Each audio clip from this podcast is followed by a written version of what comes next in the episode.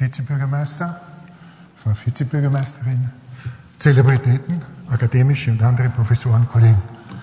Das ist ein besonderer Ort und eine besondere Gelegenheit. Das ist die, das historische Gebäude der Wiener Medizin, vom Billroth eröffnet. Die Gesellschaft geht auf 1837 zurück, das auf 1893.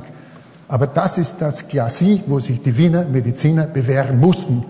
Unser alter Chef hat gesagt, dort müsst hingehen. Hic Rodos, hic Salta, idu Rodos, idu Calpedema. Da müsst ihr es machen. Wenn es dort anerkannt seid, wenn ihr euch dort bewährt, dann werdet ihr reüssieren. Nun, eine solche Gelegenheit ergibt sich nicht leicht. Den Präsidenten der Gesellschaft vorzustellen, naja, das wäre doch eine Ironie. Er wäre nicht Präsident der Gesellschaft, wenn er nicht ein entsprechendes Profil hätte dass wir eine Beziehung haben. Wir sind gerade sechs Wochen auf den Tag auseinander. Wäre er die Frühgeburt, wäre ich vielleicht älter, aber ich bin die Frühgeburt, so ist er älter, also geht's nicht. Und zu den Vornamen komme ich noch ganz am Schluss zurück. Nun, was für ein Gefühl befällt mich als Sprecher, der die Ehre hat, Sie als Augustes Publikum an dieser Stelle und bei dieser Gelegenheit zu adressieren. Ich habe gern Zitate, Verse holde paura e timido diletto. Das heißt, stolze Freude und furchtsames Ergötzen, das ist Angelo Poliziano, so hat er nach seiner Geburtsstadt geheißen, Agnolo Ambrogini, in Wirklichkeit 40 Jahre ist er alt geworden, mit 20 hat er das gedichtet. Ja, die holde Freude und das äh, äh, furchtsame Ergötzen, das befällt mich auch, weil die Gelegenheit so besonders ist. Übrigens, diese Zeile wurde gedichtet für ein Turnier, das auf der Piazza Santa Croce am 29. Jänner 1475 veranstaltet wurde. Der jüngere Bruder des prächtigen Lorenzo war der Held, der Giuliano, silberner Held von Verrocchio und auf der Standarte die Simonetta Vespucci, geborene Catania, seine Geliebte. Sie ist ein Jahr später gestorben, ihn haben sie drei Jahre später erstochen bei der Pazzi-Revolution. Aber das hat keine Relation. Es ist nur eine historische Untermalung. Wenn man schon zitiert, muss man wissen, was wo. Ja? Und heute ist so eine Gelegenheit, wo ein Held der lokalen, unserer Wiener Medizin etwas präsentiert, was etwas Unikales ist. Sie alle kennen die medizinische Literatur. Es ist ein Ein-Mann-Buch. Da stecken drinnen, sagen, zehn Jahre Schweiß, Hingabe, skrupellöse Suche und so weiter. Heute gibt's 3000 Seiten Bücher mit 200 Autoren oder 250. Das ist auch ein Problem, ein logistisches. Aber ein Einmannbuch ist ein Einmannbuch ist ein Einmannbuch. Und 800 Seiten, das muss jetzt einmal jemand probieren, um das überhaupt zu ermessen. Was Sie mir noch sagen, in der Medizingeschichte ist ja ein Orchideenfach. Was gibt's denn da? Naja, Vorlesungen gibt es seit immer. Lehrstuhl in Wien haben wir seit dem 1. November 1833. Der älteste der drei mährisch, wienerisch, jüdischen Brüder, Seligmann, hat da seine Lehrbefugnis gekriegt. Professor ist er später geworden. Der zweite Bruder war der Chefarzt bei der Novara Weltumsegelung und der dritte hat Karriere beim Militär gemacht und ist geadelt worden. Aber wir reden ja nicht vom 19. Jahrhundert, sondern gehen wir ins 20. Da haben wir einen großen Neuburger, dann Marlene Jansch und äh, äh, Schönbauer, Frau Leski, das haben wir schon gehört, Wiglitzki, äh, darf ich in Erinnerung rufen, in der Zeit kommt er nicht und jetzt ist mein Nachfolger Hubensdorf. Und da möchte ich zur allgemeinen Charakteristik von medizinhistorischen, jetzt weit gefassten Schriften sagen, es gibt Chroniken und es gibt Medizingeschichte im engeren Sinn. Meritorisch ist kein Unterschied. Das, da steht ja auch drauf, ist eine Chronik. Das ist etwas, wo jedes Detail unbedingt festgehalten werden muss. Das muss man sich zuerst einmal vorstellen. Und da würde ich sagen, trage. Und wenn ich dem etwas gegenüberstelle, würde ich das, was mein Nachfolger zur Geschichte der Medizin in Wien im zweiten Viertel des 20. Jahrhunderts und seither investiert hat, das ist die horizontale Linie, Trage ist die vertikale Linie. Auf der einen Seite wird alles festgehalten, was man wissen muss oder soll, und auf der anderen Seite wird versucht, Entwicklungen in Ursache und Wirkung, was war vorher, was nachher, was hat wozu geführt, nachzuzeichnen. Trages Buch ist nicht etwas, das man sich hernimmt und von Seite 1 bis Seite 100, 808 liest, sondern das man neben dem Schreibtisch stehen hat. Bei solchen Werken habe ich immer zwei. Eins in Josephinum und eins in Zeiselmauer. Damit ich das, was ich brauche, wirklich gleich habe. Dein Buch wird so eines sein, weil man da alles drinnen findet. Was schon angeklungen ist von der Dame von Böller, ist ein ganz wichtiger Punkt, es sind da drinnen ja nicht nur die Mediziner. Natürlich, wir in Wien sind mit der Medizin sehr verbunden. Sie wissen schon, Auenbrugger und, und äh, Haydn und Mozart und Beethoven und Johann Adam Schmidt und bis zu, bis zu Wolf und, und einem ist die Verbindung Wien und Mus Musik sehr dicht. Und wir sind eingebildet und bis nach dem Ersten Weltkrieg war die Einbildung auch zu Recht. Dann ist das alte Land zertrümmert worden. Dann haben wir noch die, die übrig geblieben sind, hinausgeschmissen oder umgebracht. Und erst jetzt in der zweiten Hälfte des Jahrhunderts ist es wieder so dazu gekommen, dass wir uns erfangen haben und dass wir aus dem Mid-Century Slump, wie es heißt im Anglismus, wieder herausgefunden haben und wieder zu einer internationalen Anerkennung, auch politisch gefunden haben, da war der Vater Kreisky sicher gut mitbeteiligt, als Republik, als quantité négligeable, wie es bezeichnet wurde, halt vor vielen Jahrzehnten, aber doch als stolze kleine Republik und auch als Medizin mit entsprechenden Leistungen.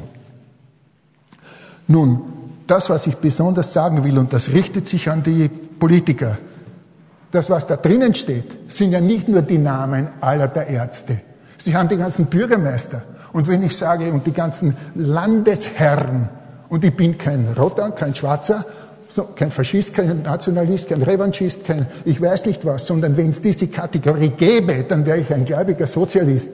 Da stehen die ganzen drinnen, vom Kaiser Josef, Ivan Kajetan Felder bis zum Edelbert Bernersdorfer, war kein Bürgermeister, aber der war eine extra Geschichte wert, da kann ich jetzt drauf nicht eingehen in Bezug zum AKH. Und der Karl Lueger und der Karl Seitz und der große Tandler haben wir schon gehört und der Jakob Reimann und dann geht's so weiter bis zum Franz Jonaf und zum Michael Häupl und zum, zum Helmut Zielk.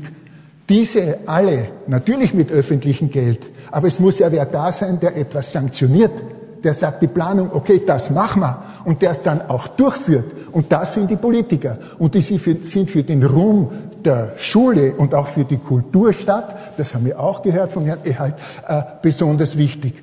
Und ich darf zitieren, das ist Norbert Leser, der ist nicht da, oder? Glaube nicht. Nein, er hat gesagt, die Kultur in Wien im 19. Jahrhundert ist nur vergleichbar mit der Kultur des Quattrocento in Florenz und des Periglischen Athen. Bitte ein großes Wort, ein österreichischer Historiker, aber ein Historiker mit Rang. Und ich meine, damals, wir hatten ja auch etwas zu bieten. Und wie wir weiter hineinwachsen, werden wir sehen. Aber das ist besonders. Aber jedenfalls diese Anerkennung und den Dank an die öffentlichen Strukturen, das muss auch hier just auf diesem Platz ausgesprochen werden, weil die Ärzte allein hätten das natürlich nicht können.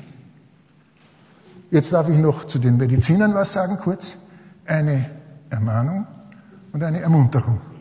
Dann eine Erinnerung und dann kommen wir zum Schluss. Mit der Ermahnung ist es so, die Medizin ist eine Vokation. Heute strömen die Scharen in die Medizinschulen. Und an Professoren haben wir überhaupt Weltrekord, an Zahl jedenfalls. Nun, äh, die Medizin ist keine, kein Kurzgeschäft. Etwas, was man am Montag zum Mittag anfängt und am Donnerstagabend wieder aufhört. Und dann gehen wir Golf spielen. Das ist eine Vokation. Und wenn die nicht da ist, dann genügt es nicht. Die muss da sein. Wir sind auch zu teuer bitte, ich schließe mich in all dem, was ich sage, natürlich persönlich ein, selbstverständlich. Wir verlangen zu viel. Früher war Priester und Arzt zusammen.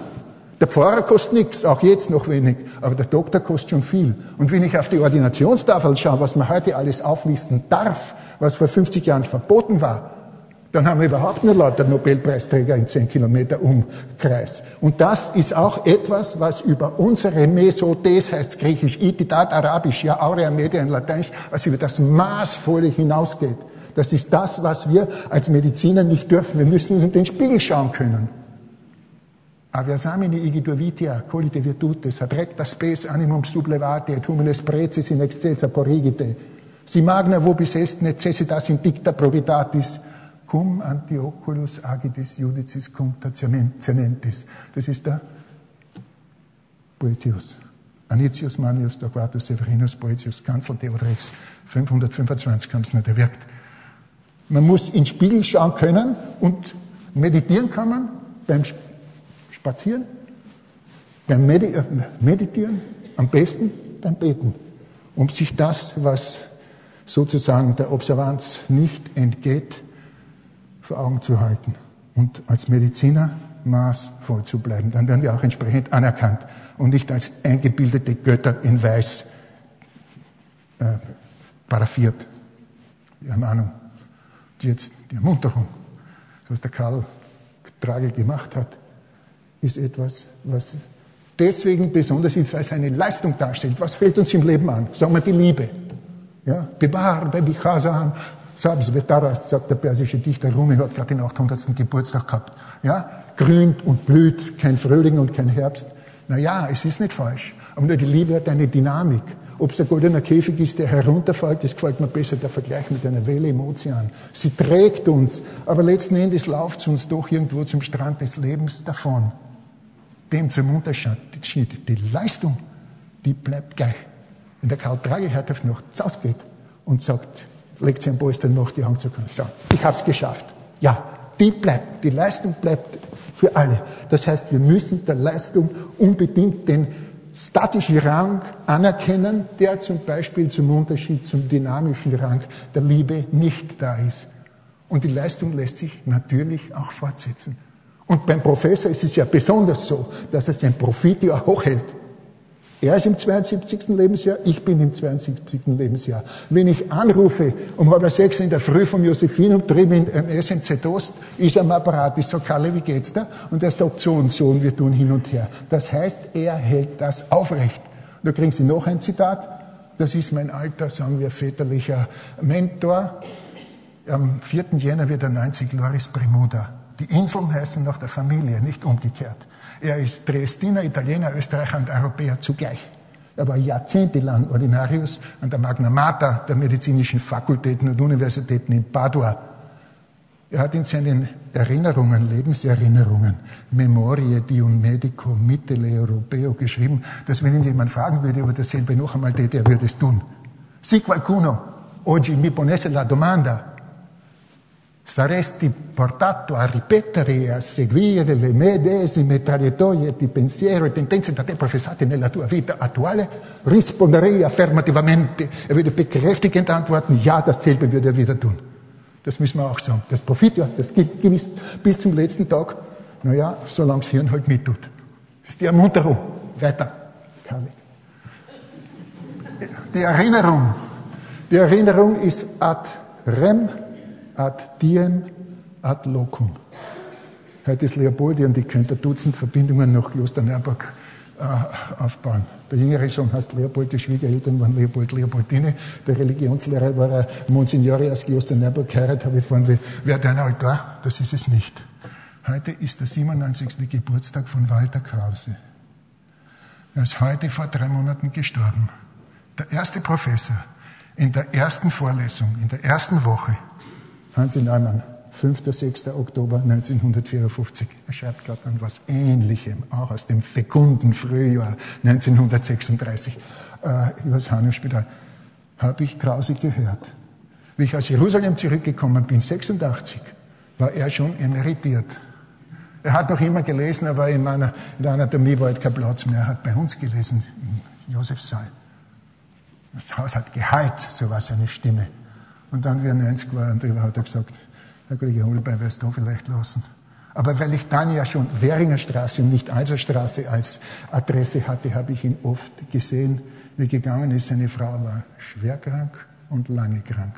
Und er ist mit den Einkaufstaschen, wie man es früher gehabt hat, aus Leder oben offen mit dem Hängel gegangen und hat eingekauft. Und zum Schluss konnte er es nicht mehr. Ist er mit dem Taxi von der Tendlergasse in die Markthalle bei der Sechs-Schimmelgasse gefahren, um dort einzukaufen. Und vor Monaten ist seine Frau gestorben. Und am 15. Äh, August ist er gestorben. Und lebte er, säße er hier. So ist er unter den Mannen des Hauses. Er hat ein schweres Leben gehabt.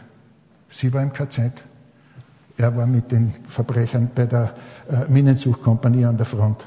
Sie haben es beide überlebt. Er hat mir viel erzählt Privates, alles natürlich unter dem Mantel äh, verborgen der Diskretion, aber schweres Leben und alle, die ein bisschen von der Geschichte des vorigen Jahrhunderts wissen, wenn ich sage, ein Gelehrtenschicksal im 20. Jahrhundert in Wien. Er hatte das. Und ich bitte Sie, die viele von Ihnen ja kennen oder kannten mussten, weihen Sie ihm einen Gedanken jetzt. Danke.